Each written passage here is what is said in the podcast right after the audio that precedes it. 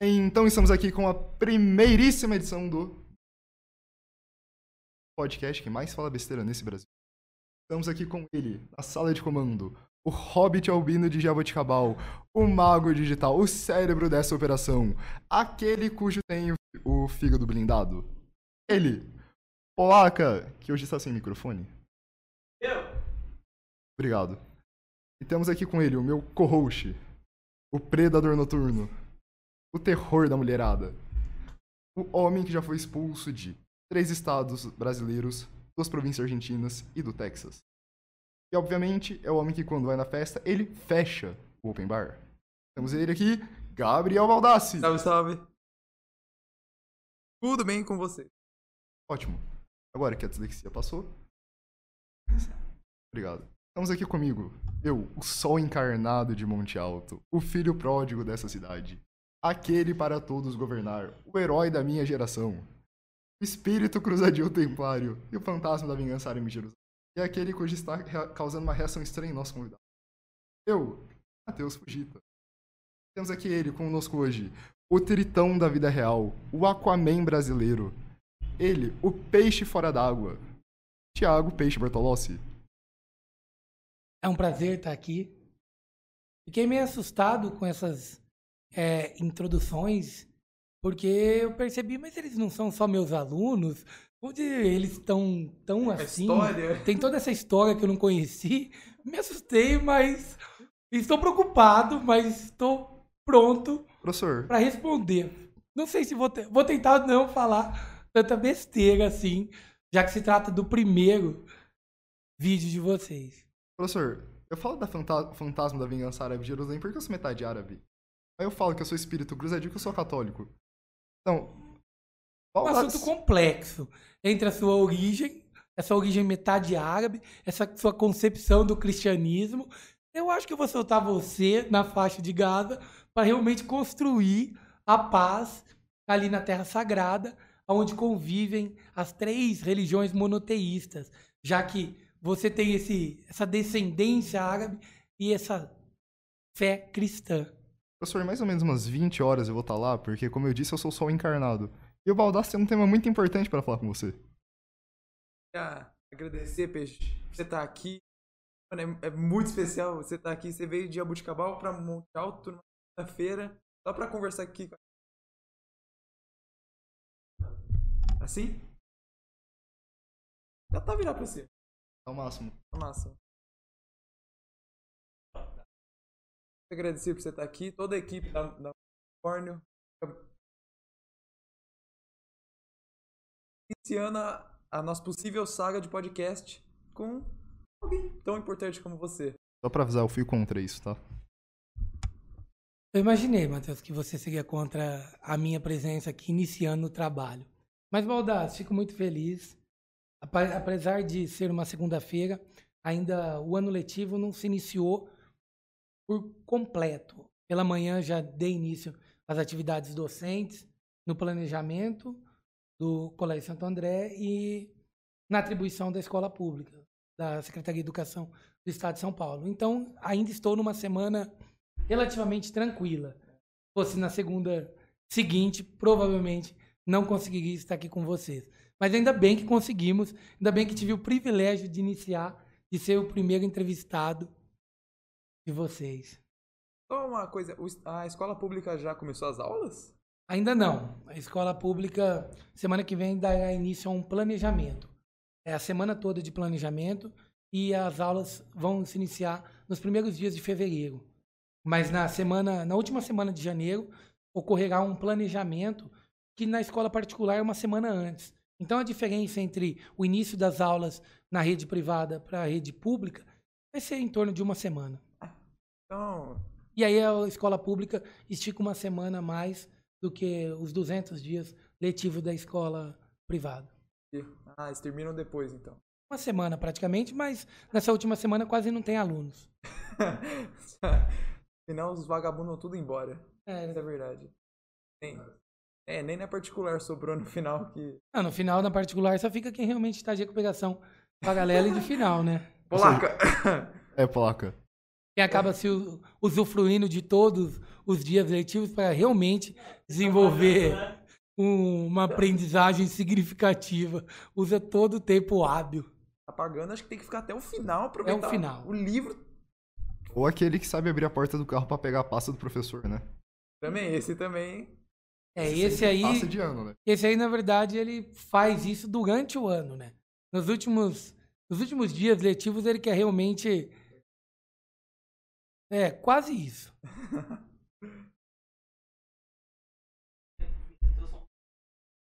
Tá pegando, não?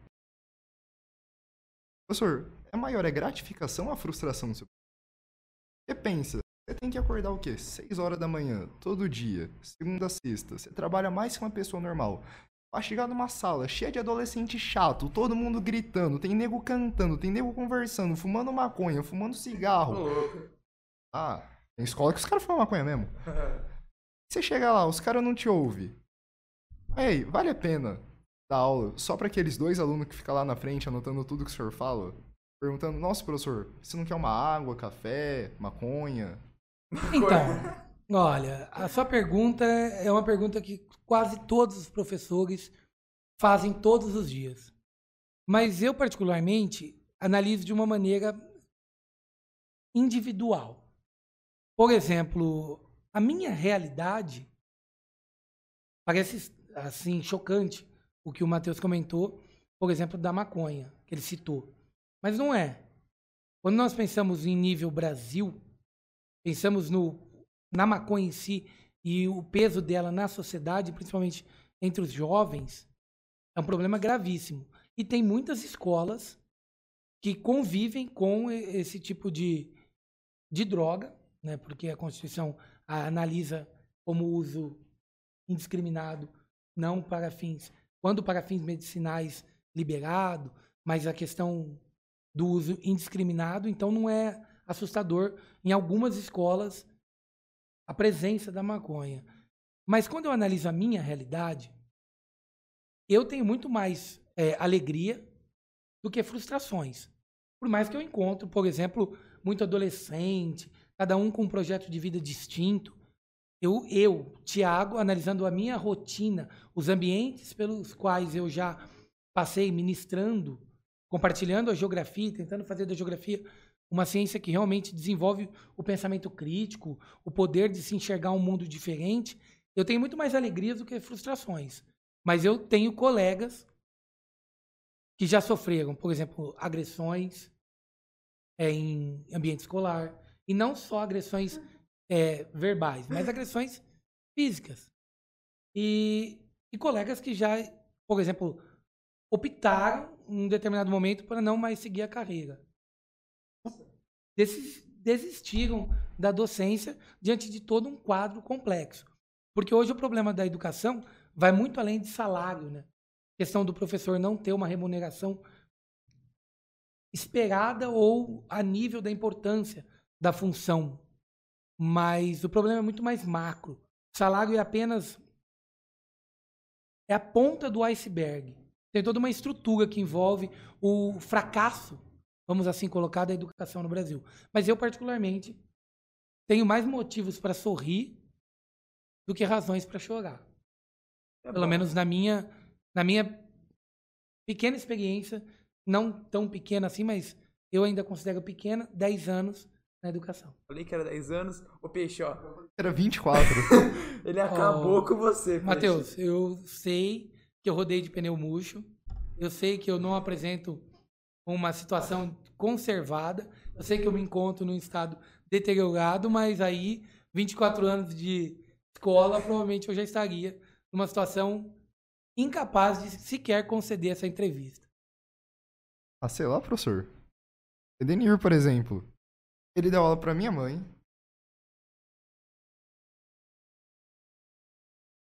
Pet. Porra, polaca. assim, Sacanagem, né?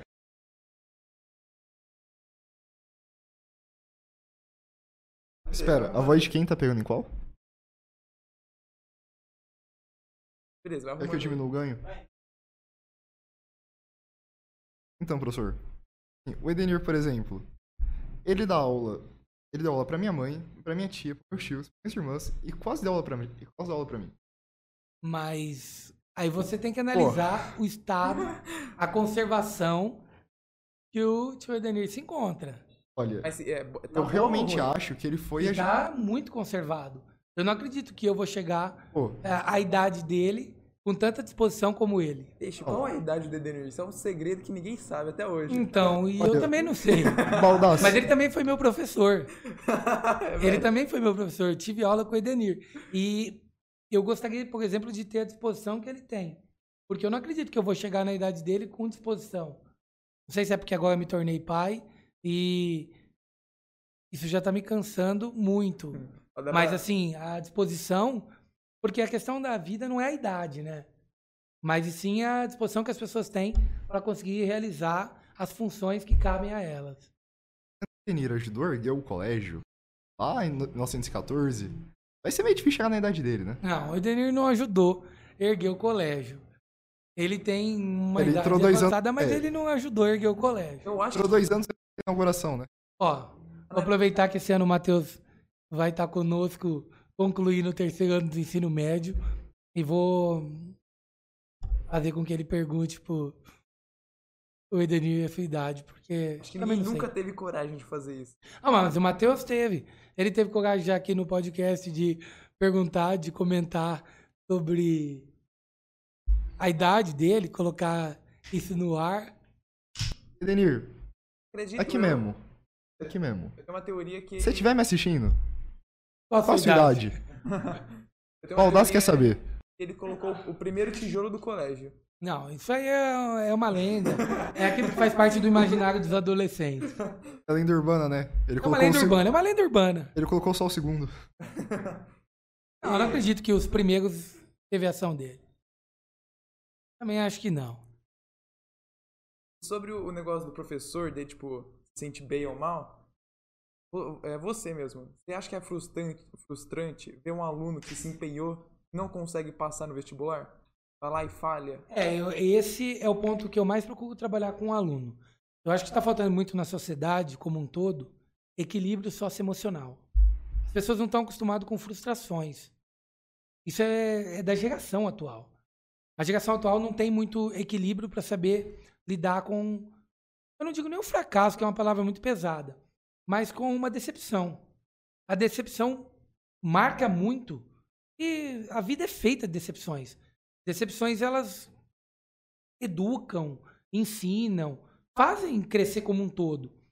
E eu fico muito preocupado justamente com aquele aluno que, por exemplo, tem o sonho de fazer engenharia na Poli. É o sonho. Ele quer ir para a USP, ele sonha em morar numa cidade como São Paulo, numa mega cidade.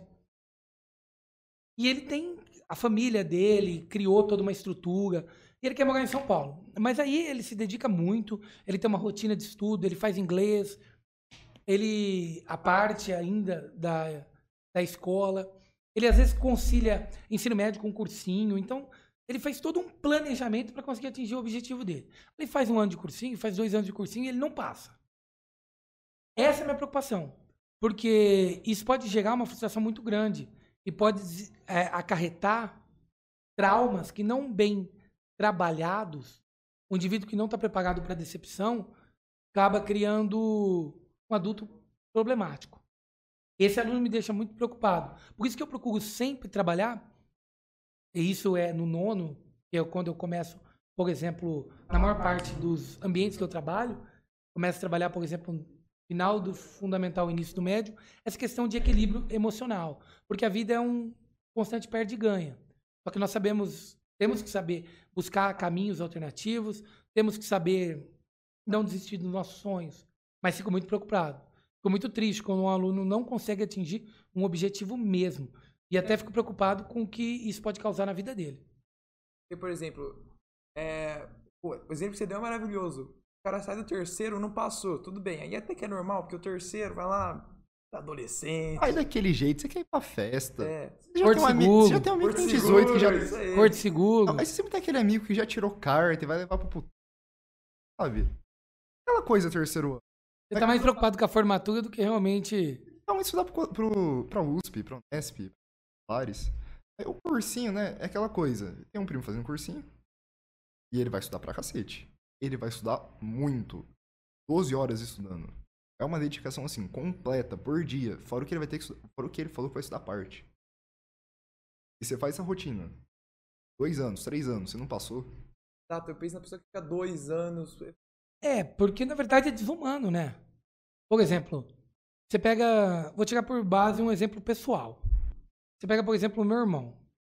O meu irmão, quando ele entrou, adentrou na Unifesp para cursar medicina, no ano que ele é, conseguiu adentrar, depois de três anos de cursinho, tinha mais de 11 mil candidatos para 120 vagas.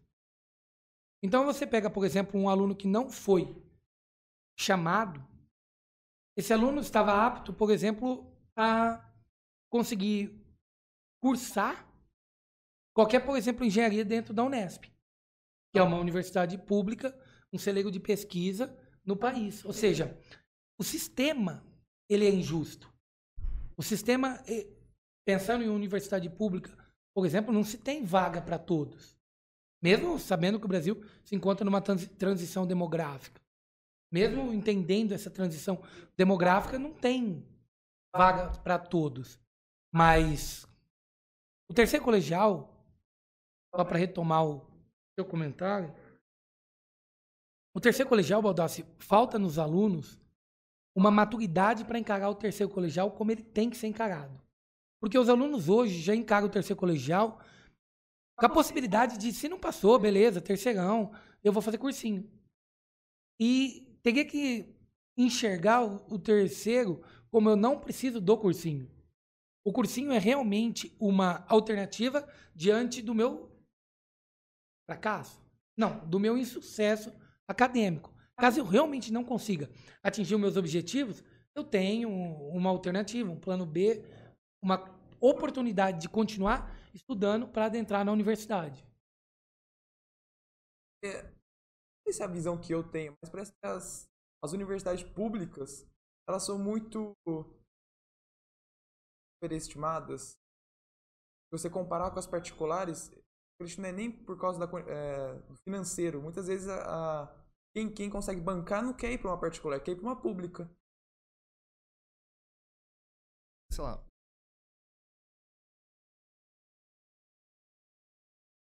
só com um carrão. É. Nego que pode pagar uma faculdade boa. É, e isso. E vai pra faculdade pública que, teoricamente, assim, por mais que a pessoa que teve uma educação boa, que tem uma boa situação financeira, mereça estar lá, é mais assim, eu diria que é mais justo, seria mais objetivo você pegar alguém que não tem essa condição. Porque muita gente que é. Posso que tô falando pobre ou. De, ou Classe, uma- classe média alguém baixa. que não pode. Ah, classe baixa. Fala, pobre, pobre é. Não, eu não posso falar pobre, mas. Pô, português simples, né? Um pouco. Eu quero falar assim, alguém que não tem uma condição financeira suficientemente, assim, pra pagar um colégio bom, não sei o quê, ou até pra pagar uma faculdade, esse povo acaba indo pra onde? Faculdade particular. E depois eles têm tá pegando empréstimo pra fazer isso daí. E quando eles saem, e às vezes não é nem de faculdade particular boa, você tem uma massa hoje que vai estar saindo das faculdades desempregada e com. Não posso falar, não é débito a palavra em português. É, sai com uma dívida. né? É, você vai acabar saindo com uma dívida Muitas muito vezes faz grande. um financiamento para conseguir é, custear a universidade, os quatro anos de graduação. anos. Acho que Enquanto isso-. É, não, É, o financiamento. Não, o que eu queria falar é dívida. Mas aí quando você tem uma pessoa que mora no Leblon, uma pessoa que mora nos Jardins de São Paulo, que anda de BMW desde sempre, que quando fez 18 o pai deu um áudio ou qualquer coisa do tipo, e nasceu em berço de ouro, vai lá, acaba pagando cursinho, o melhor cursinho de São Paulo, o melhor colégio da cidade, que não sei o que, conhece alguém dentro da USP, pessoa passou. E aí o cara vai de BM pra faculdade. Enquanto tem a pessoa que tem que acordar 5 da manhã pra pegar três trem, dois ônibus, pra chegar na faculdade que tá pagando através do FIES, e depois que se formar não é garantido que vai ter um emprego. E aí a pessoa vai fazer o quê? Ela já acaba com uma, assim, ela já sai da faculdade com uma dívida gigantesca. Sim.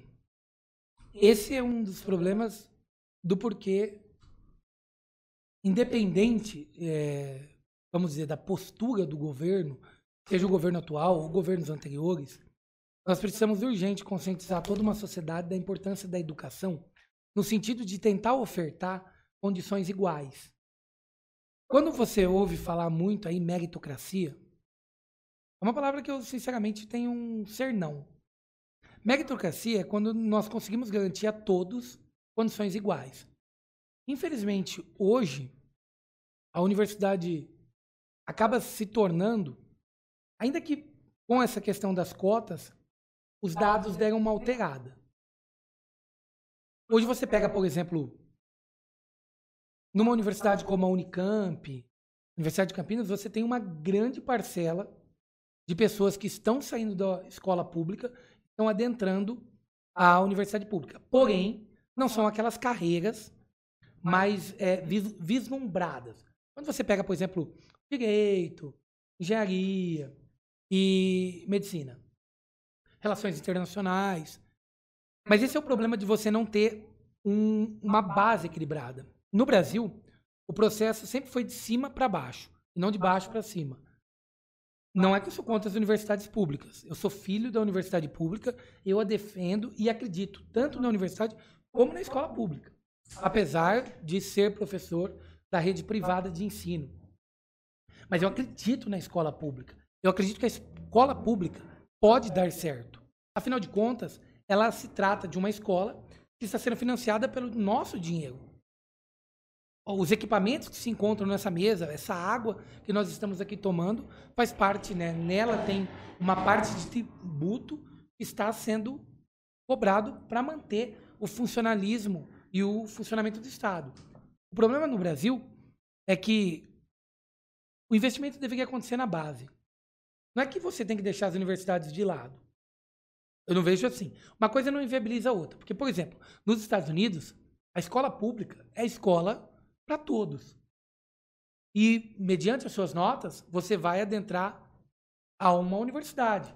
Algo meio justo. Eu, eu gosto Sim, porque ideia. analisa o processo.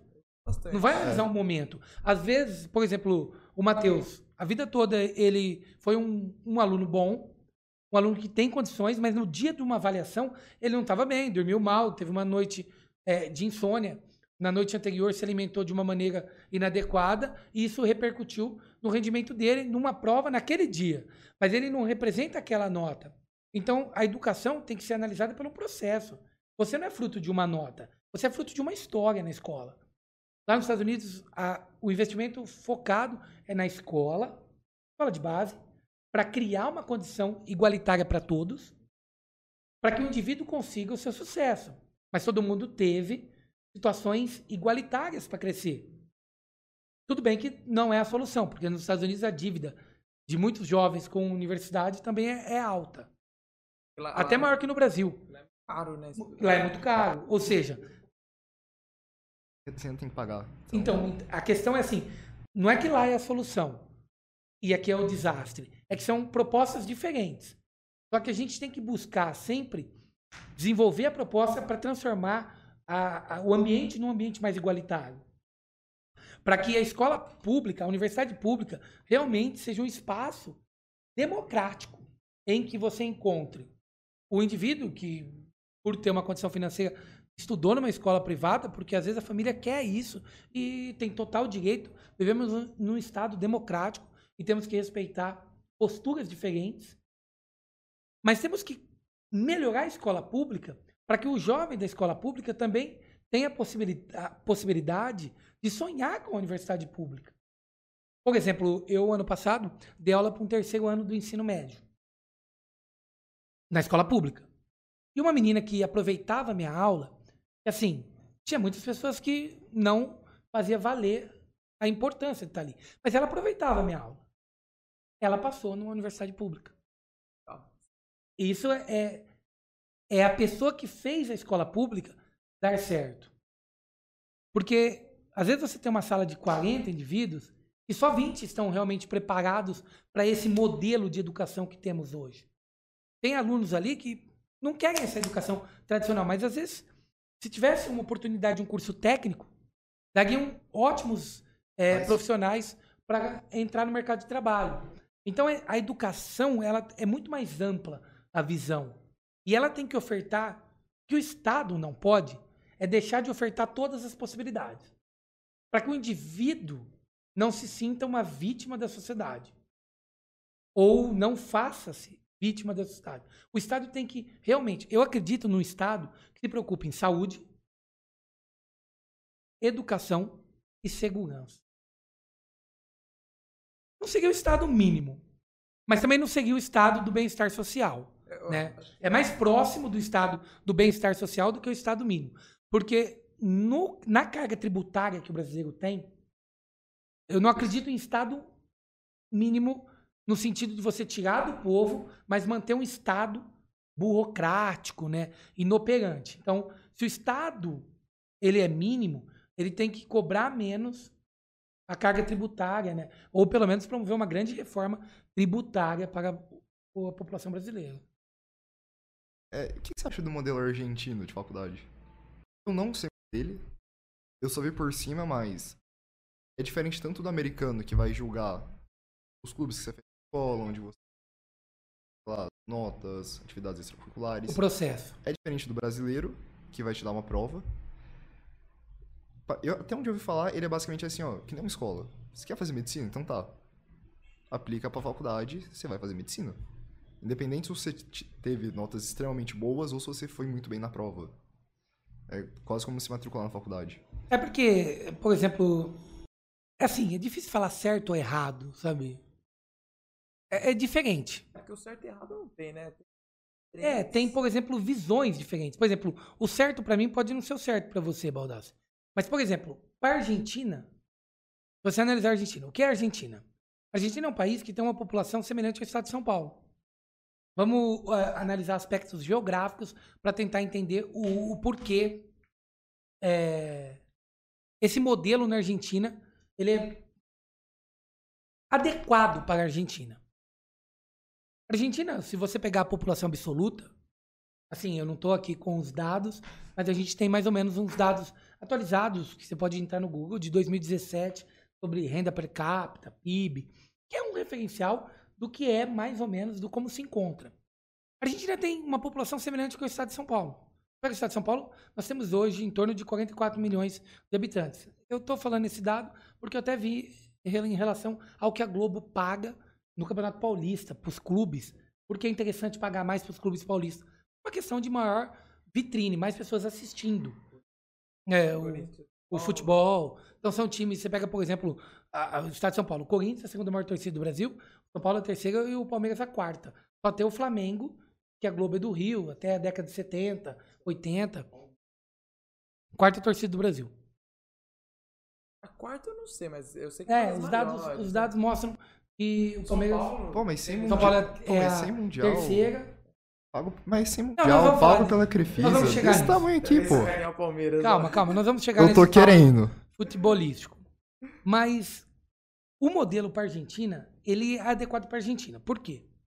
Você tem os Estados Unidos com uma população de 315, 320 milhões e o Brasil com seus mais 200 milhões. É, para ser mais Acho assim, exato. Arredondando a 200. E aí você tem uma realidade, são dois países que estão entre os maiores e os mais é, populosos do mundo. A Argentina tem um estado de São Paulo. A Argentina é um estado de São Paulo. Sendo que desses 44 milhões de argentinos, 45, estava até fazer uma pesquisa para ser mais é, exato, grande, grande parte da população vive ali, Buenos Aires. Buenos Aires, a região metropolitana de Buenos Aires, nas províncias geograficamente próximas a Buenos Aires. Na Argentina, você não tem uma demanda ao ponto de você transformar a educação em um comércio. Então, o Estado ele consegue ofertar de uma maneira relativamente justa o acesso à educação. No caso da sua pergunta, ao ensino superior. Porém, tem um aspecto interessante nisso que a gente tem que analisar alguns dados. Às vezes, um indivíduo que não é muito dedicado na escola, no ensino regular, quando ele vai começar uma graduação, ele se mostra muito dedicado. Eu sei, o Baldassi pode não gostar, por exemplo, de matemática, mas ele adora história, geografia e sociologia. Ele adora. É, um- é- é um campo que encanta ele. Mas ele não é muito bom em matemática. Então, se ele for fazer uma graduação que acaba a- abordando essas áreas, esses conhecimentos, isso vai despertar muito mais o interesse do Baldassi de muito além daquilo que foi ofertado para ele no ensino regular, na escola. Como eu tô, por que eu tô falando isso? Porque Porque já tem alguns é, estudos que mostram que alguns alunos cotistas, alunos que, por cota, as cotas. utilizaram as cotas, quando eles adentram ao ensino superior, eles se mostram muito mais dedicados que aqueles que entraram pelo sistema universal. Ou seja, alguns questionam a cota, mas em grande momento a cota acabou dando uma oportunidade de um cara se encontrar, ter a oportunidade de um de cursar uma universidade pública, por exemplo, no Brasil e ser muito dedicado. Quer o exemplo? Eu não fui o primeiro a entrar no meu curso em geografia. Mas eu tenho certeza que, não agora faltando um pouco de. É, como eu poderia dizer? Parecendo que eu, um certo convencimento falar, mas eu tenho certeza que do- da minha turma que se formou, eu provavelmente sou um dos mais bem-sucedidos. E como eu estou falando isso? Baseado em concurso. Baseado em concursos, classificações de concursos, quando eu observo alguns indivíduos. Então, assim, não é porque você entrou por último que você vai ser o último. A universidade é a diversidade na unidade. É um cenário imenso para você. E na Argentina, como não se tem uma lei de oferta e procura tão acirrada, não é um comércio. A educação é menos comercial e ela é mais acessível por parte do Estado. Do Estado, quando eu digo, é do poder público mesmo, do governo argentino, que consegue, vamos dizer, criar uma acessibilidade mais justa. Mas porque a realidade da Argentina é diferente de uma realidade é, de Brasil e Estados Unidos. De pessoas. menor que a da cidade de São Paulo, e que o governo ainda assim, eles fazem meio que a peneira fina, a Nova Zelândia. O país tem 4.7 milhões de pessoas. A cidade de São Paulo tem 11, basicamente. E mesmo assim, eles ainda falam, ó, você quer entrar aqui, você vai precisar disso, disso, disso, e ainda se sobrestacar nisso daqui. E muitos não conseguem. Sim. E é um país assim, a população é menor que a cidade de São Paulo. Se na Argentina ele já não tem um mercado pra isso, imagina num lugar como aquele. É, Tipo, chega a ser. Vai na contramão da globalização, né? Você imaginar tanta barreira para permitir que indivíduos entrem no país, justamente um país que não apresenta, vamos dizer, um crescimento. Você fala o crivo. que O crivo, uma seleção. É, e assim, lá é bem parecido com os Estados Unidos, só que é meio. É estranho. Que é tipo. É porque tem cada, cada lugar acaba criando a- o seu modelo.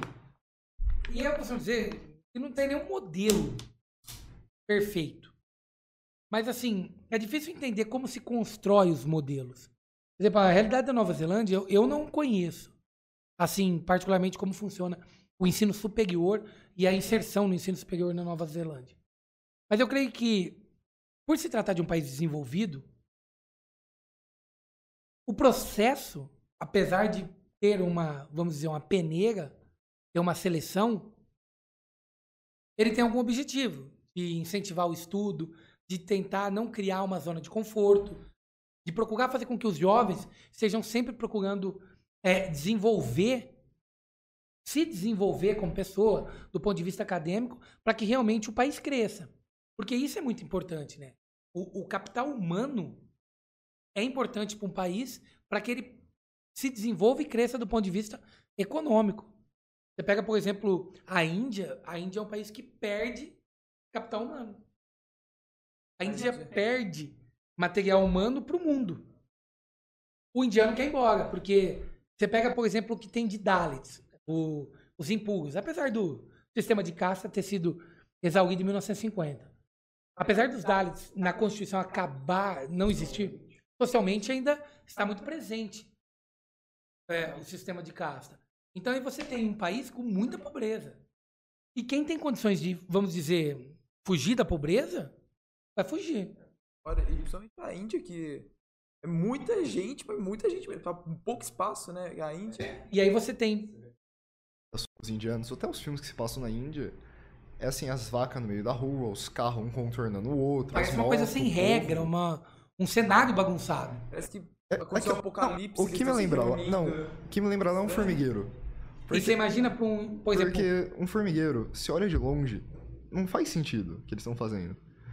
Mas quando você tá lá, tudo faz, assim, tudo tem uma ordem, quase Tudo que tem uma natural. Que o negócio vai acontecendo, vai passando, você entende que o povo tá fazendo porque eles fazem isso do jeito que acontece, como isso tudo funciona. É porque é uma questão cultural, religiosa. É, o... Eu esqueci o nome do rio.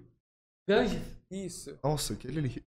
E pra eles é. é um purificar. sagrado, é purificado, tem todo, tem todo um ritual que envolve a sociedade, que é um ritual milenar. Quando você vai estudar biologicamente, é Não. terrível. É um rio que- praticamente morto. Tá? Mas a questão é o quanto a cultura dos lugares ela se torna interessante. Por exemplo, se você perguntar para mim é, se eu concordo com a burca, é, imagina, por exemplo, uma mulher ter que usar uma burca, né, um, um utensílio que a fecha, né, tampa sua face, num lugar de clima árido. Realmente vai cozinhar. Vamos explicar direito a situação.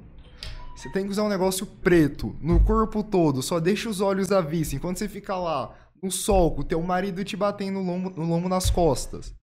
Você fica lá naquele calor de 40 graus, todo mundo junto, todas as mulheres de preto. Ô, professor, o pessoal vai cozinhar? Vai ser tipo air fryer, vai fritar sem óleo? Direto. Exatamente.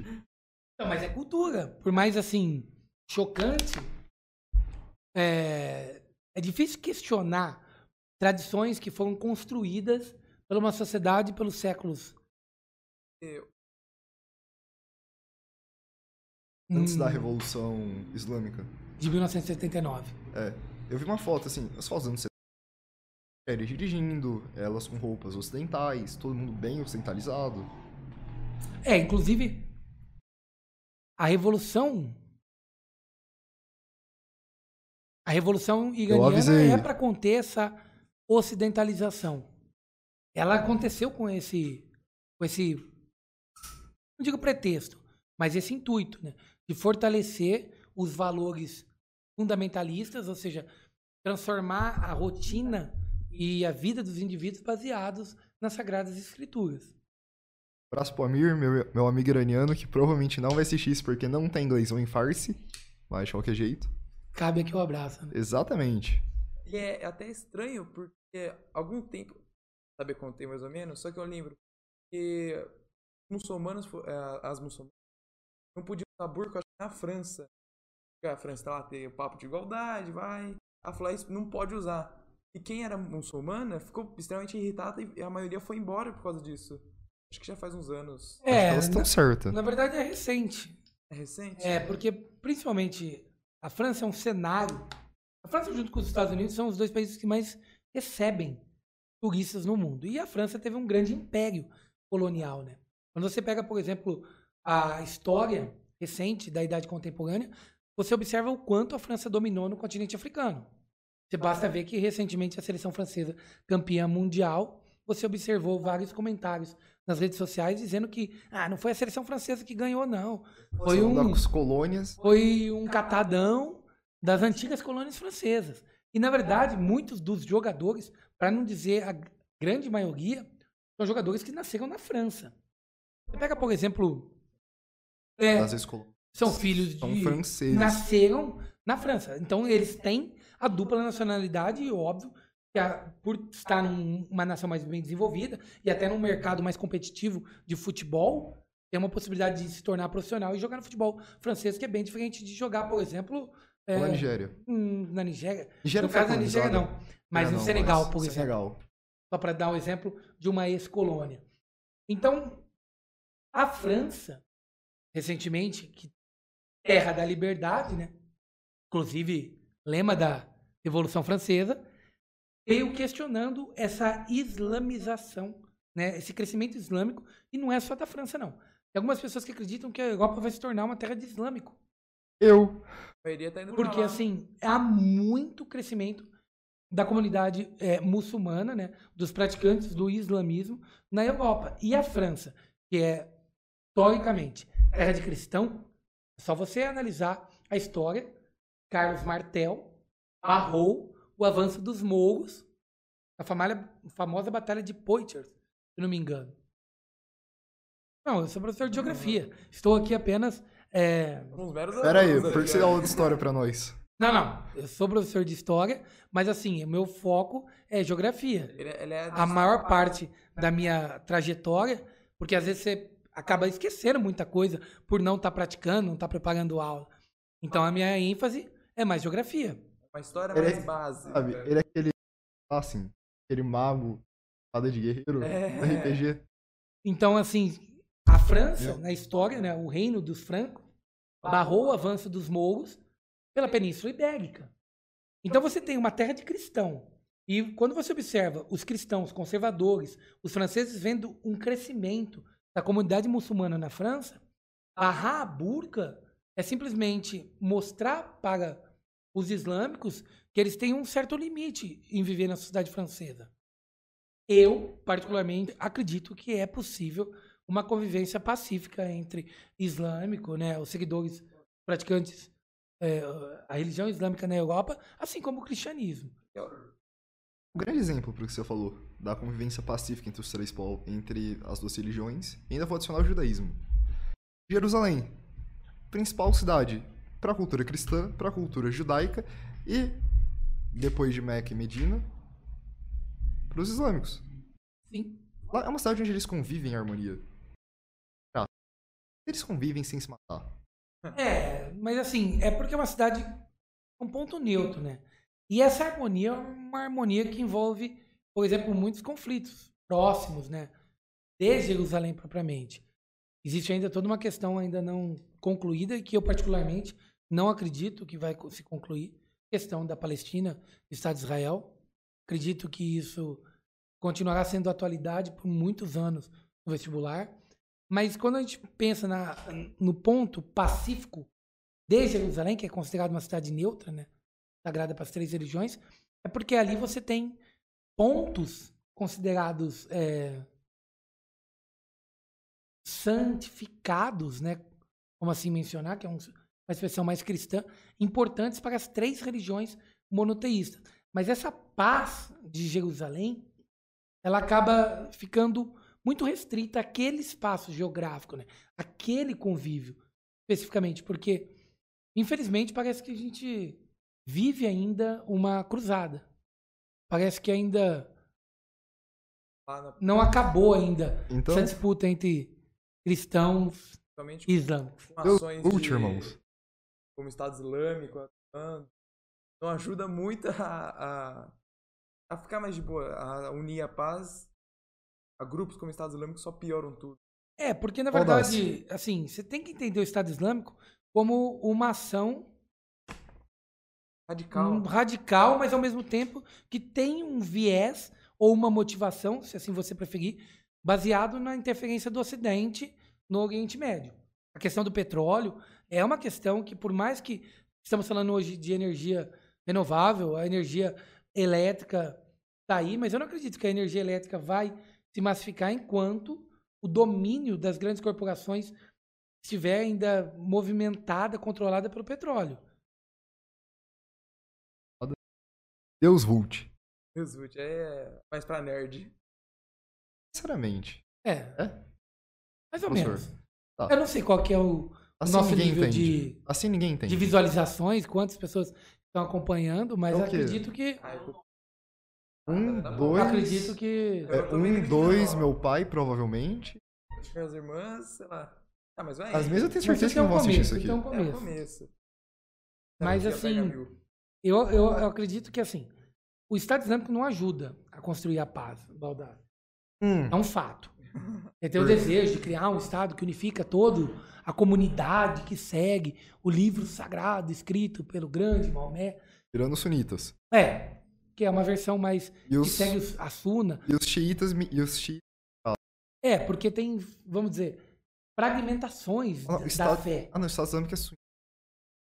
O Estado Islâmico é sunita. É sunita. Ah, então, assim, tirando Mas é uma- um xiitas. braço sunita tirando- radical. Então, assim, é tirando. os- Assim, ó. Olha quanto é complexa islâmica. essa fragmentação. Não, é, é a unificação islâmica de todos aqueles que não são sunitas e xiitas moderados. Que já é uma, um volume, vamos dizer assim, de Enorme. pessoas grande. Bem grande. E o, o grande problema é que, assim, lógico, ali eles são mais radicais porque eles enxergam na religião um princípio de como nortear a sua vida. Eles enxergam. É diferente aqui do Brasil que tem católico não praticante. Estranho. Tipo assim, o cara se diz. Eu que come porco. É, ele se diz católico, mas ele não segue aquilo que o catolicismo ou aquilo que se espera de um católico. Confuso. Mas o Brasil se criou o católico não praticante. O que você não encontra, por exemplo, nesse Oriente Médio, nesse mundo árabe, onde você tem um a religião norteando, isto é, a religião estabelecendo os princípios do seu dia a dia. E aí você tem um radicalismo, já que é, vamos dizer, mais natural, e ao mesmo tempo um radicalismo que é potencializado por uma ação de ocidentalização. Ou seja, o Ocidente tentando, nesse mundo consumidor, nessa indústria cultural, nessa indústria de consumo que nós temos, tentando a todo, todas as formas estabelecer governos pró-Ocidente, governos favoráveis para a extração, né, o preço do petróleo favorável. Também tem outro. É assim, metade árabe, então isso não é racismo. Eu. Nós árabes, nós não somos grandes entusiastas da democracia. Porque quando você abrir, legal, qualquer um pode mandar, então eu vou mandar e você cala a boca. É basicamente assim. Fala aí. Toda vez que tentarem implantar que a América foi com liberdade, democracia e petróleo. Bom, quantos não estão em guerra civil? Bom, o Iraque se ferrou. O Afeganistão se ferrou pra cacete. Aí depois, assim, depois da Primavera Árabe, alguns países entraram meio que num caos. E dois Não, a países maior tão... parte continua no caos. É, e dois países assim que estão bem lá, que é a Arábia Saudita e os Emirados Árabes, você tem uma monarquia absolutista. É o rei fala, os outros abaixam a cabeça. Sim. Mas é que a gente não pode tirar como base, por exemplo, esse cenário. Porque, particularmente, eu sou. Apesar de você dizer que vocês árabes são avessos à democracia. Eu falei que não somos. É, Não. É, eu, não falei, você usou- eu não falei a palavra V. é, você falou assim que vocês não são muito favoráveis. É, nós não somos um povo assim que é muito fácil implantar a democracia. Sim, concordo. Porque existe todo um processo, toda uma história cultural de governos autoritários.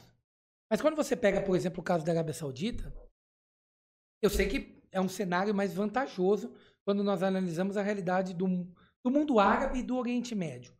né? São coisas distintas.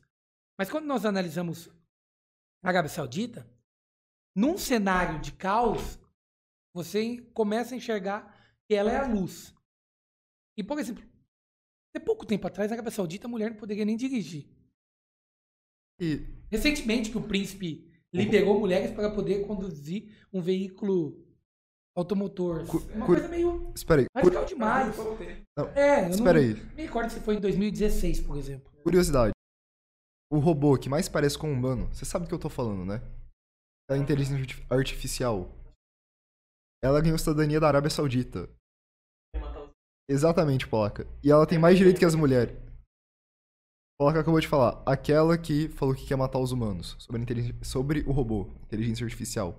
Ela ganhou cidadania saudita. E hoje ela tem mais direitos do que as mulheres na Arábia Saudita. O que é assustador, né? Porque você Não é nem imaginar, humano. A você imaginar, máquina, por né? exemplo, uma máquina sendo utilizada e, e nós estamos em meio. Uma máquina tendo mais direitos do que um ser humano. Isso mostra o quanto estamos vivendo um mundo contraditório. É, eu sou um cara favorável dos direitos, apesar também que entendo que falta muita conscientização para demonstrar é, os deveres. Acho que hoje se fala muito em direitos e a maior parte da população não compreende os deveres. Então, só para retornar e concluir a Arábia Saudita, a Arábia Saudita, por exemplo, não é um exemplo, assim, se comparado à realidade que geograficamente ela se encontra, ela realmente se mostra um estado mais bem é, organizado. Mas eu não procuro associar isso à, à monarquia que se encontra estabelecida, uma monarquia absolutista presente. Porque se nós analisarmos, por exemplo, a Venezuela, aqui na realidade da América Latina, nós temos um governo autoritário e que está levando a Venezuela, um país que no passado se encontrava numa situação diferente, ao caos. Também não concordo de entregar o- a riqueza da Venezuela de mão beijada e também não concordo com uma intervenção é, civil-militar norte-americana no país. Mas entendo que como a- a- o país se encontra, essa situação tem que ser resolvida. Precisa ser reorganizado. Mas também sei e também gostaria de externalizar que a situação da Venezuela parte por um bloqueio estabelecido pelo mundo para que as relações comerciais com a Venezuela sejam bloqueadas, que leva a uma escassez de alimentos e essa condição caótica. Resumindo, o processo vai muito além.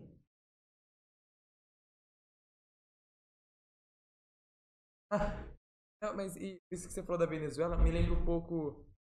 A Venezuela se diz um país democrático. Tá com, tá com calor, peixe? Um pouquinho, um pouquinho. Aqui tá quente, né? Nossa senhora. O pessoal aqui promete Espera. que Deixa eu mandar um re- um, um recado pro Henrique. vão ter uma condição mais, mais agradável. Mas sabe, sabe Não. difícil? A gente não promete. O ar é caro. A gente não tem dinheiro pro ar. E se deixar aberta a janela. Claridade é... Não, não é claridade. O som, o som da rua. É, eu creio que... Percebeu que as motos pararam de. É porque é, antes eu deixei uma janela aberta pra entrar um pouquinho de ar. E tava muito barulho vindo de lá Agora fora. você abandonou. Agora o som melhorou e a gente derrete. Seguinte, se alguém patrocinar a gente com ar condicionado, eu juro, eu faço o quê? Tem um peixe de volta. Só pra ele ver a diferença. Não. Eu faço o que a pessoa quiser. Se ela pedir pra eu transportar um quilo de cocaína na fronteira da Coreia do Norte com a Coreia do Sul, eu faço isso. Mas pelo amor de Deus, me dá um ar condicionado. Sim, eu faço um golpe de Estado em Cuba, eu tiro o Trump da presidência na bala, eu faço qualquer coisa, mas me dá um ar. Eu acho que ele ganha. Ganha de novo? Tenho certeza que ele ganha. Acho peixe. Trump? Será que ele ganha de novo? Com toda essa parte envolvendo ele sobre a, a Ucrânia? Eu creio que vai ser uma eleição ainda mais acirrada. E, sinceramente, a respeito de política é muito difícil você criar projeções, né? Porque precisa analisar o quanto cada um tem de capital, né, dinheiro envolvido para a campanha. Quanto o poder midiático vai estar com ele ou contra ele. né? Então tem que é o quarto poder, né? O quanto a dinâmica interna dos Estados Unidos quer a continuidade do Trump e quanto o, o mundo às vezes quer ou não quer o Trump. Mas eu, eu, se eu pudesse estabelecer uma projeção, eu arriscaria dizer que ele perde a eleição. Sabe por quê? Os democratas, que é, que é basicamente a esquerda americana, eles se focaram tanto em fazer representatividade de pequenos grupos. Ah, vamos fazer aqui causa LGBT, bota um cara pra representar. Bota aqui causa negra, bota um cara lá. Eles não têm alguém que vai pegar e juntar todo mundo. Eles É. não têm alguém carismático, um líder assim, que vai Pode falar. ser. É uma. Galera, aqui. Não tem uma liderança para Porque aí, conduzir muitas vezes, todo esse movimento. porque muitas vezes você tem gente da comunidade negra que é homofóbica. Aí você vai ter a pessoa da comunidade LGBT, não sei lá. Desculpa, é que a sigla tá aumentando uma letra por mês, praticamente. Antes era LGBT, LGBT+, LGBTQ+. Eu acho que botaram mais uma letra agora, se eu não tô errado. E os caras racistas, ou que o cara não vai conversar com eles pra falar, não, vocês não são oprimidos, a gente quer. Aí fica aquela guerrinha entre as mini facções Essa quem esquerda tá dessa esquerda representativista. Aí muitas vezes o cara não vai atender a esquerda econômica, enquanto isso o Trump tá lá. Majoritariamente a direita tá votando no cara, que eles veem um cara legal. Vai fazer o que a gente quer, vai diminuir o imposto, vai baixar a regulação, vai fazer não sei o quê. Legal, a gente vota no C. É, eu. Enquanto os, os democratas são muito nisso, não, eu represento vocês, os hispânicos, é, mas eu vou representar eles, aí eles, não, você não vai representar a gente nem eles. Entendeu? Os caras vão ficar muito nesse joguinho.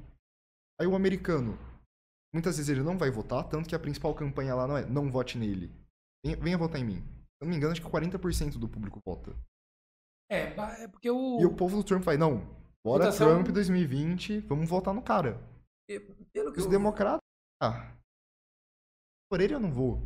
Ah, mas se for ela eu vou, mas ela não tem apoio, então eu não vou votar. eu acho que em 2016 ele ganhou. Mas porque a. a- Quem. Quem. Distrital. Não, porque a Hillary era péssima candidata. Se você observasse, o Trump não, não era um bom candidato, mas a Hillary era pior ainda. É, A a Hillary falou abertamente é um- que queria guerra com o Irã. É, O Trump tá quase fazendo isso, mano. É, não.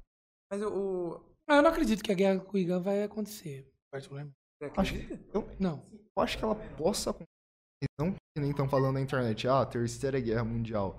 Eu acho que se for assim, Trump vai, dar- vai fazer uns ataques de drone, vai fazer uns bombardeios, vão dar uns caras lá, Vira vai provavelmente render, os China vão olhar e falar, ah, dane-se, É, na hora que realmente acontecer, eu não acredito que Tipo terá assim, uma intervenção. Mas é arriscado. uma intervenção americana normal, sabe? América. Eu tô falando que é uma normal. Ah, 30 anos atrás, fala, nossa, Faz parte. você viu? né? Eles foram pro Oriente Médio. Hoje é, nossa, eles ainda estão no Oriente Médio. É o contrário. Mas assim, os democratas hoje falta realmente um nome que possa encabeçar os movimentos, né? Comunidade espanhola, né? Hispânica, os negros, mas que que precisa lutar pelas causas, por as minorias. Você pega, por exemplo, no Brasil, uma das leis mais recentes que eu sinceramente, sinceramente achei muito muito pertinente do atual governo é a questão da homofobia.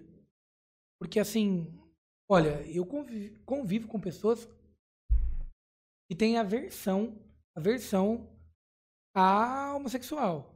Audácia. Porque, por exemplo, Gente, é sarcasmo. tem gente que essa não consegue, não consegue conviver, parece que quer prejudicar o indivíduo, porque o indivíduo não é que ele tem uma escolha, porque ninguém escolhe. Porque o indivíduo tem uma atração por alguém do mesmo sexo. É assim, é muito pobre de espírito, né? E uma das leis que eu enxergo mais pertinente é a questão é, da lei, a- o Supremo Tribunal ter transformado a homofobia em crime. Por quê? Assim, eu, eu sou pai, me tornei pai, e eu não sei, não tem como eu fazer uma projeção. Então, eu, sabe aquela história? Você está na chuva para se molhar? Não sei o dia de amanhã.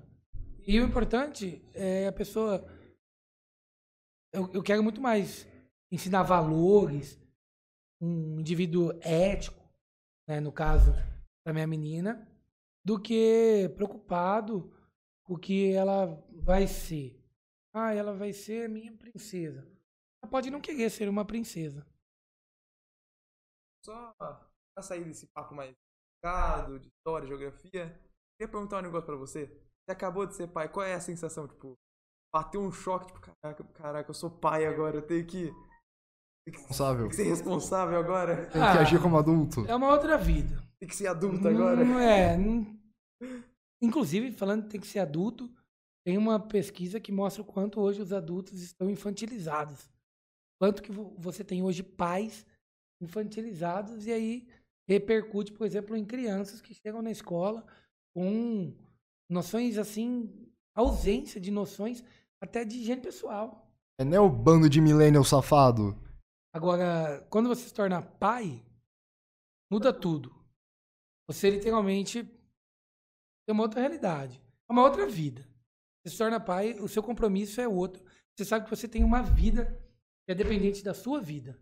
Você tem a responsabilidade de fazer com que uma vida se desenvolva. É um, é um sonho. Acho que é, é a construção realmente e é a materialização do amor de uma magnitude inexplicável. Ninguém consegue tentar ou conseguir explicar em palavras o que é o amor de um pai para com o filho, né, de uma mãe para com o filho. É uma nova vida. Para mim, eu me sinto completamente realizado e às vezes me questiono se não teria que se não teria é, que ter ter me permitido sentir é, essa sensação, esse amor há mais tempo, antes do que sinto hoje. Legal. Tem nem o que falar depois dessa, só. Ah, o pe- o peixe quebrou a gente Pro- agora. Professor, uma pergunta. Você é bonito? você é considerado Muito ge- bonito geração X, né? Sim. Geração X. Eu vou falar que a sua geração vai ser esquecida. Eu acredito que sim. Que assim, hoje o grande conflito é quem? Boomers contra. Depois você tem memes no Zoom. Só que geração X, assim. Não posso falar. Ah, Acho que Vocês não têm obras falando de vocês, vocês não têm grandes conflitos de vocês. A Porque- mídia vai criticar os boomers, não vocês. Mas é porque Os millennials e não vocês. a inserção nossa, pega, por exemplo, falando de geração, essas gerações que acabam tomando é, uma, uma repercussão muito grande nas redes sociais, através de estudos, é porque hoje nós temos uma facilidade de canais de comunicação, nós temos é, muitos profissionais que analisam e estudam comportamento de crianças desde os quatro meses, quando começam é, a conviver, por exemplo, em ambiente educacional. E a geração X, por exemplo, você tinha muito mais um, um compromisso com a escola, diferente de como é o papel da escola hoje na vida das gerações. Ó, era muito difícil, por exemplo, na minha época, alunos conseguirem organizar todo um estúdio como esse para conseguir divulgar um trabalho. Me diz, é dinheiro do meu pai.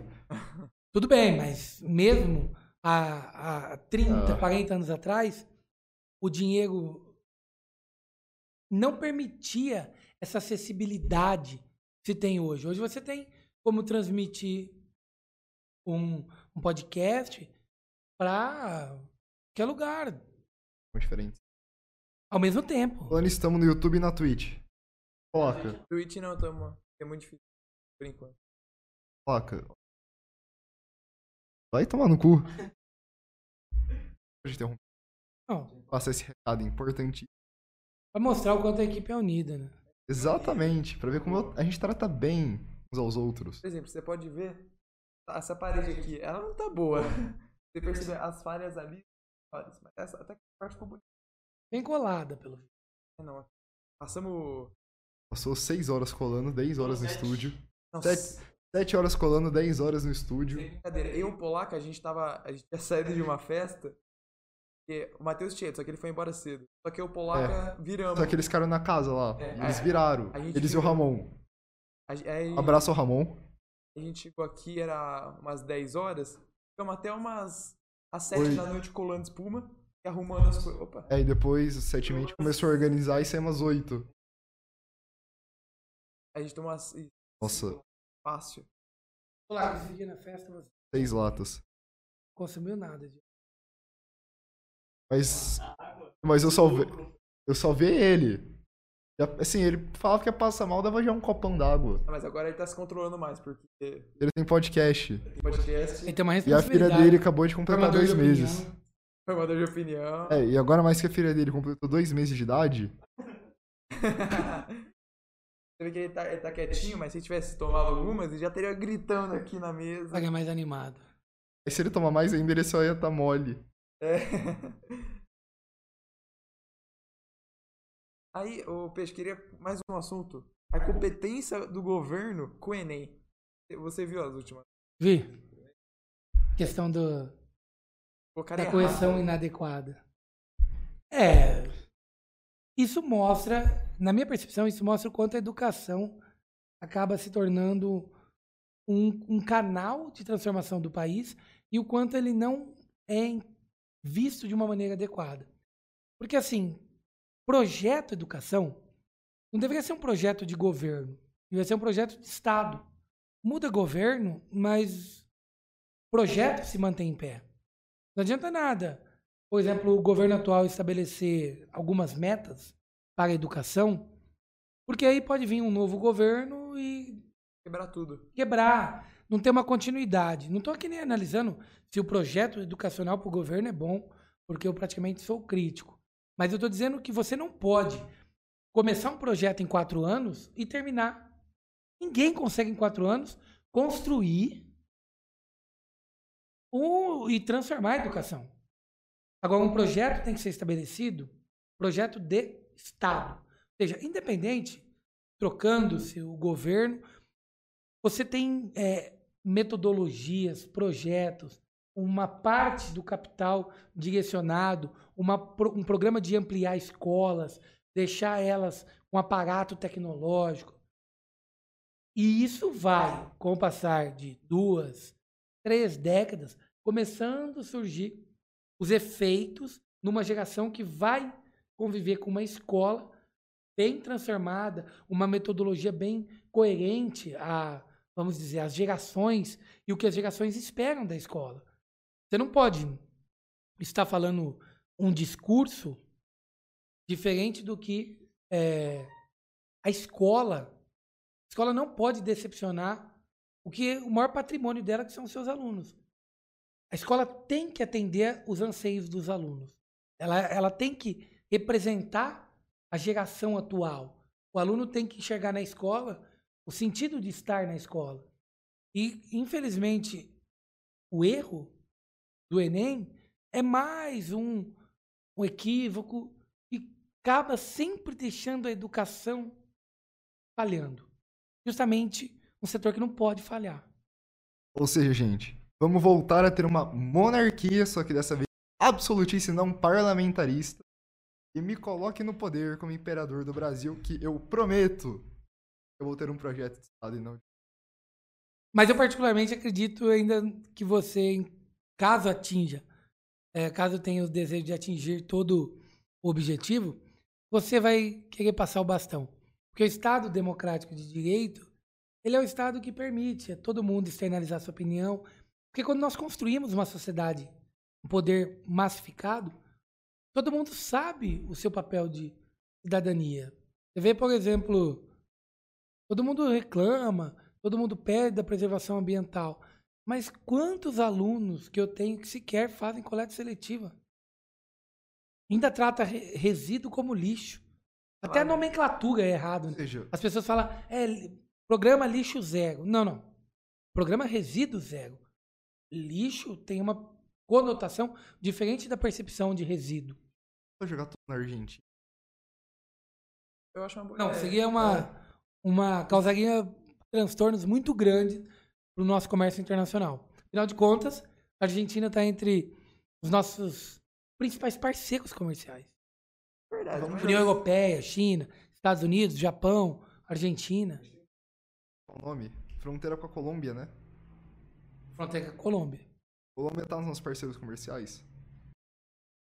Não entre os principais. Quando eu falo principais parceiros, Venezuela, pelo menos. Volume de capital. Sei lá, Guiana. Guiana. Não Guiana não. Guiana não está. Ótimo, vamos jogar lá. Não, não podemos pensar assim numa. Nós estamos transseguindo o problema. não resolvendo. Mas aí vira o problema deles. É aí, não. Nós temos que fazer que nem não, na Suécia. Resolveu pra... A Suécia Queima não carvão, tem problema com não, lixo, Suécia, resíduo. Transformou... carvão até não poder mais e ainda reclama de nós. Mas proporcionalmente, proporcionalmente, por habitante, há uma queima é, acentuada. Mas quando nós analisamos volume total, não é por causa da população. Porque se você analisar proporcionalmente, isto é, per capita, vamos assim chamar. É a mesma coisa do Canadá. O Canadá tem uma população que não tem.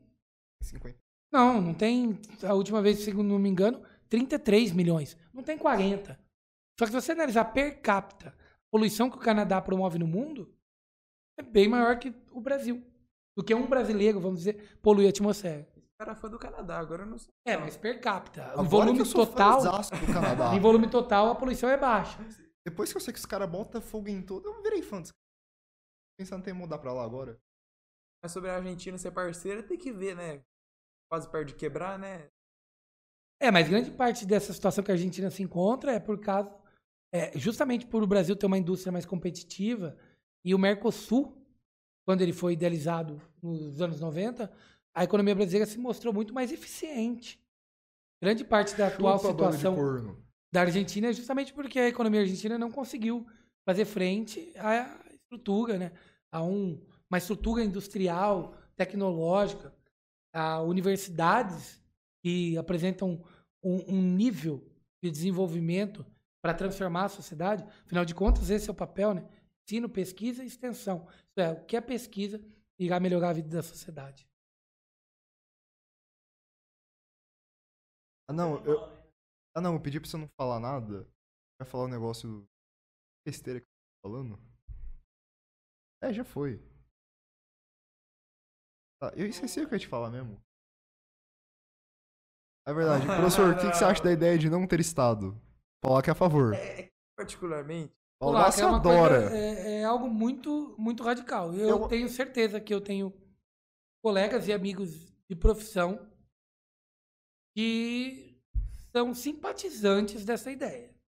Eu particularmente, não acredito num momento da história da humanidade em que os indivíduos terão plenitude das suas obrigações e não precisarão, em nenhum momento, de um órgão regulador que norteador daquilo que se pode e não se pode fazer. Eu não acredito, apesar de acreditar no desenvolvimento que, por exemplo, a Holanda atingiu, né? Pega num país tão liberal. Outro dia eu estava até conversando com um professor de geografia. Ele brincou comigo e falou assim: não, o cara para ser preso na Holanda é porque ele realmente tem um histórico assustador. O cara fez que nem o GTA, né? Porque é uma um- sociedade muito liberal, onde todo mundo tem a consciência plena das suas funções enquanto indivíduo. Pera, o cara não, não tem que fazer o quê? Roubar um carro, assaltar um banco, matar três velhinhos. E Entendeu? mesmo assim eu não acredito. Por exemplo, que a Holanda, por exemplo, um país liberal, que conseguiu atingir essa plenitude de, de sociedade coletiva, onde os indivíduos entendem que o espaço é de todos, no sentido de cuidar do espaço. Você vê, a Holanda está querendo construir uma usina é, solar no litoral, em águas. Ou seja, é um país extremamente desenvolvido, pequeno geograficamente, mas que procura alternativas para sobreviver do ponto de vista de manter o país funcionando e produzindo. Pega a Philips, uma multinacional holandesa, né, de capital holandesa. O país se manter funcionando, o país precisa gerar energia. É um grande exportador mundial de é, flores. Então você tem verdadeiros jardins espalhados nas cidades holandesas, né, Amsterdã, Roterdã, e você percebe um país extremamente desenvolvido. Nem nesse país, que é, atingiu uma plenitude de sociedade desenvolvida, eu acredito que realmente a sociedade está preparada para a ausência do Estado. Então vamos retirar o Estado, afinal de contas é um órgão repressor, e vamos simplesmente, cada um faz o seu, cada um sabe as suas funções. Eu ainda não acredito. E eu estou pegando a Holanda, que é um país desenvolvido. Imagina aqui no Brasil, sete dias sem polícia no Espírito Santo.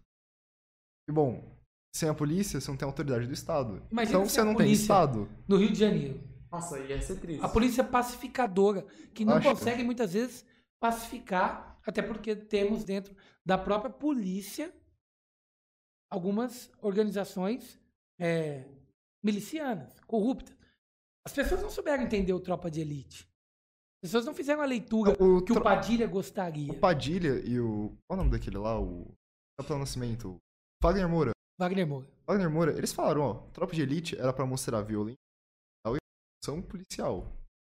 Mas eles deram tanta humanidade pro Capitão Nascimento, dados do BOP, naquela questão de ver o cara com a família, ver que o filho ia nascer, ver que ele ficou traumatizado de- na morte do fogueteiro. Ele- Eles inverteram. E você faz assim, pô, o policial é humano.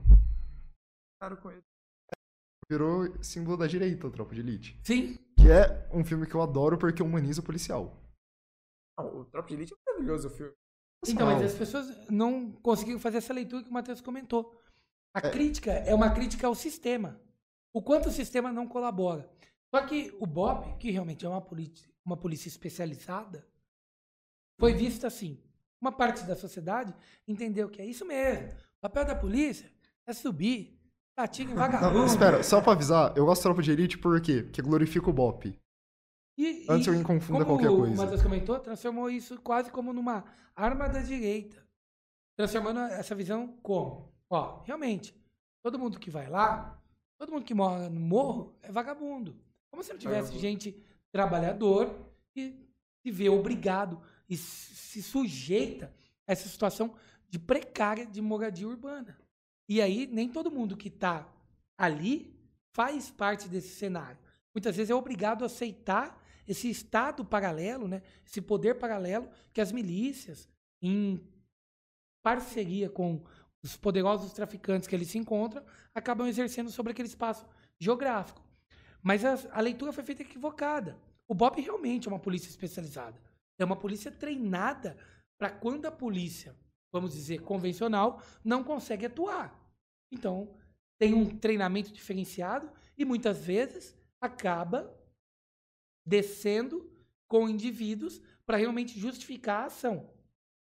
Não que eu acredite que a vida possa ser justificada, é, a vida banal desse jeito É uma morte, né? Não é que eu acredito nisso, mas eu tô dizendo o viés que as pessoas enxergam o BOP, infelizmente. Agora, o, Cap- o Padilha ele fica muito decepcionado porque ele quis mostrar a corrupção. Então, no Brasil, você imagina, se o Estado não consegue atuar na segurança pública, imagina você pensar numa sociedade anarcocapitalista. Vamos pensar no, no que seria num lugar onde você tem mais gente morrendo do que, por exemplo, em lugares que tem guerra civil. Tem mais gente morrendo no Brasil pela violência urbana do que em lugar que está em guerra. É assustador. Você imaginar que você pega São Paulo e o Rio de Janeiro, se você pegar São Paulo e Rio de Janeiro, que são as duas maiores metrópoles desse país, o quinto em extensão do mundo, você tem muitas nações europeias que precisam ser unidas para ter a mesma quantidade de homicídios. Porra! É, você falou bem. Eu acho que o meu problema com o Estado é que parece que tudo que o Estado consegue tocar, ele destrói. É sem exceção. Então, qualquer coisa que vai lá e fala, ó, vou fazer isso daqui pra melhorar, eu acho que ele destrói. Eu acho que é os únicos pensa assim, salva cotas. Então, Mas é- é- é- essa questão sua é uma questão que todo mundo fica com esse sentimento. Mas a gente tem que mudar o olhar. Nós somos o Estado.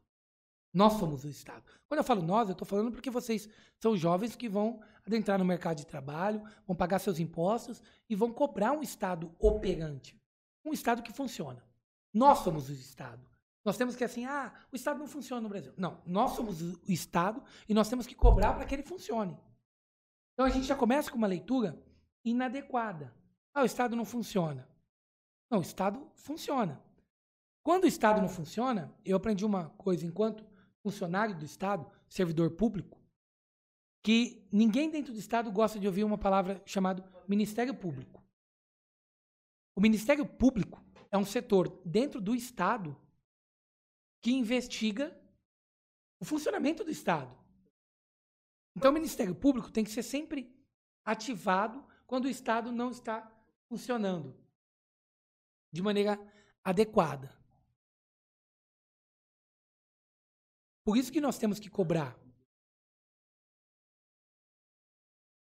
Vou atender. Então, nós temos que cobrar o funcionamento do Estado.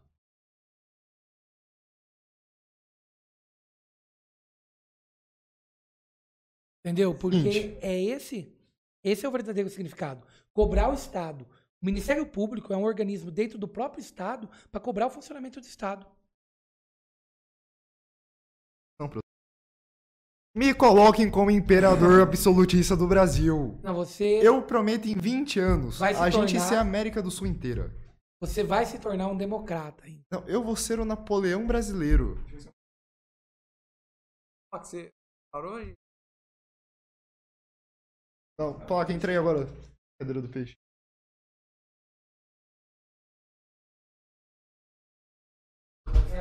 Seguinte, eu preciso de água também. cara, sem a pouco. Palito de Não, vou aí. Tá atrás da bebida. boca. Fazer muito gelo porque tá muito quente. Nossa, eu vou pegar assim. Patinho. A piscina de moeda dele. Em Patópolis.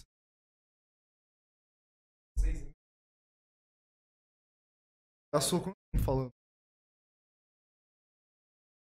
A gente gastou quanto tempo falando?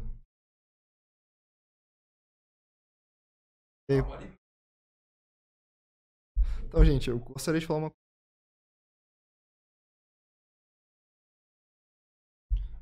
Pra avisar a gente. Maioria das coisas. Anos.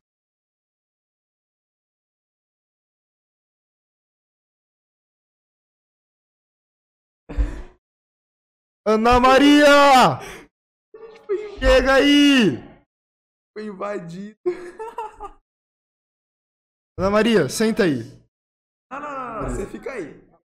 A pequena fica. A pequena fica. Ana Maria, senta aí. Sim, você vai falar um pouco. Então, gente, convidado surpresa. Ana Maria! E aí, Ana Maria? Boa tarde. Ó, o peixe terminou. Essa saia, né? E agora, saindo convidado surpresa, Ana Maria. Então, vamos voltar com programação normal em cerca de 30 segundos. Com o Aquaman brasileiro, o tritão da vida real, o peixe fora d'água, o geógrafo, não sei se mais bem qualificado, mas mais carismático deste Brasil, ou pelo menos do estado de São Paulo. Ele.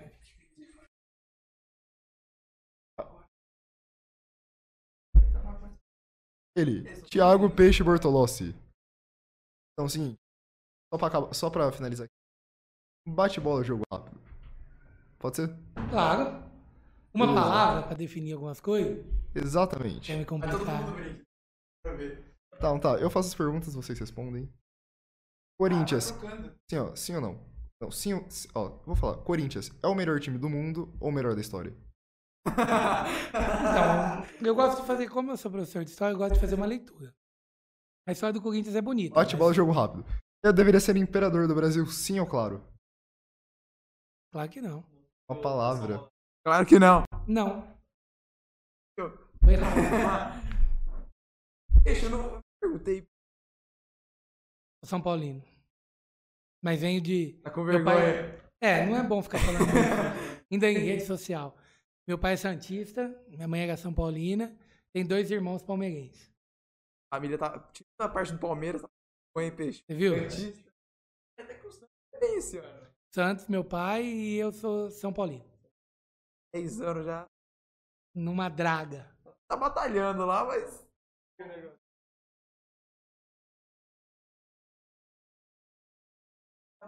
Libertadores eu não aguentei, eu gritei, saí. É, o, Então- futebol, o futebol se globalizou, né?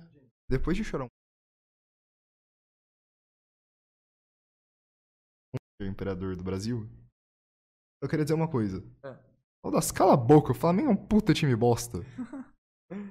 Os caras não pagou as pensão ainda daqueles moleque que morreu no começo do ano passado. Mas isso aí, você tem razão. Pô, um salário É, é- é que time que foi isso? Um mês, do Flamengo! É verdade, o Flamengo foi sacana. Pô, seis 10 mil- meses não. do salário do Gabigol Um É. mês! era capaz de confortar. Não, não, não digo confortar, porque numa vida não A, pode ser calculada. a morte de um filho. Não, era um.